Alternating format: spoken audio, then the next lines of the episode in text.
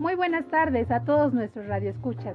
El día de hoy voy a entrevistar a una distinguida y muy respetable licenciada en Ciencias de la Educación, quien tiene la experiencia de elaborar desde hace algunos años de nivel básico. Primero que nada quiero agradecer el tiempo que brinda esta entrevista y gracias por el espacio en sus múltiples tareas. Ahora sí, sin más preámbulo, nos enlazamos vía telefónica para escuchar a tan talentosa licenciada. Díganos su nombre completo, por favor.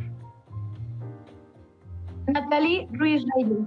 Licenciada Natalie, ¿nos puede comentar dónde se encuentra laborando actualmente? Me encuentro laborando para la SEP en un centro educativo llamado Generalísimo Morelos en el municipio de Nicolás Romero.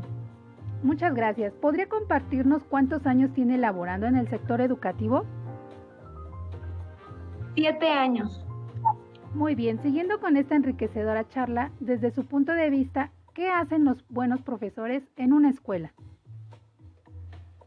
Dentro de un centro educativo, los docentes somos especialistas comprometidos con el aprendizaje de nuestros alumnos, quienes deben estar, debemos estar abiertos a la actualización para brindar enseñanza de calidad, que motive a nuestros alumnos a tener aprendizajes significativos. Y para concluir con esta breve pero significativa entrevista, ¿le gustaría agregar algo más? Más que nada en estos tiempos difíciles por los que estamos pasando eh, en el mundo, me gustaría invitar a mis compañeros docentes a brindar un servicio de calidad siempre el de apoyar el aprendizaje de nuestros alumnos, quienes son el futuro de nuestra nación. Agradezco mucho su valioso tiempo, licenciada Natalie, y por la oportunidad de compartir y enriquecernos con su punto de vista. Gracias a todos ustedes por escucharnos. Dejo mi más sentido agradecimiento al doctor Sergio Gutiérrez Hernández, quien es una persona que me inspira a luchar por un gran sueño, el de ser mejor docente, y a su vez es el autor de este proyecto. Nos escuchamos más adelante. Síganme para futuros podcasts. Hasta la próxima.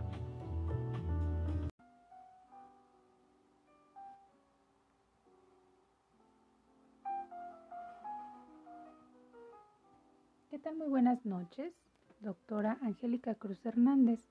Me permito presentar, soy la profesora Carmen Miranda y voy a explicar acerca de la infografía, la cual está basada en el libro Alternativas para las nuevas prácticas educativas, llamado Libro 8, Nuevos Modelos Educativos. Este segundo congreso fue llevado a cabo en septiembre de 2015 en la ciudad de Tlaxcala, México. El modelo número 3 es llamado Modelo de Construcción de Colaboración Escolar para la Transformación Educativa. Es elaborado por las profesionales Nancy Aide Arzate Salgado, Perla Jessica Manzano y Cristina González Pérez, quienes pertenecen a la UAM de Chimalhuacán. El objetivo de esta propuesta es adquirir una educación de calidad consciente de la promoción del desarrollo integral, área intelectual, emocional y social de las niñas y los niños en las instituciones educativas. Dicho modelo se presentó en una escuela primaria turno vespertino del poniente de la Ciudad de México, donde 124 cuidadores eh, familiares y cuatro maestros pudieron contextualizar algunos importantes recursos. Cabe mencionar que esta propuesta de modelo hace mención en un modelo evolutivo del desarrollo de la cultura de la colaboración en la escuela primaria. Y se puede ilustrar con el crecimiento de un árbol, porque la escuela y el árbol son entes vivientes que se encuentran en interacción con su entorno y generan sus recursos en una relación recíproca.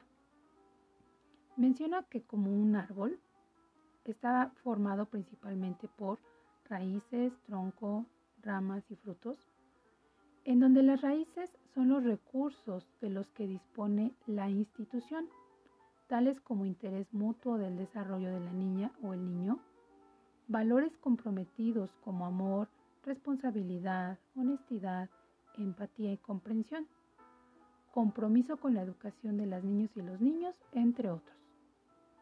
Eh, menciona que el tronco se construye de la colaboración y de la reflexión personal. Si bien sabemos que el árbol se, o el tronco del árbol se eh, forma de lo interior a lo exterior, es aquí donde hace relación y se puede describir en cuatro, en cuatro fases, en donde la primera eh, menciona que es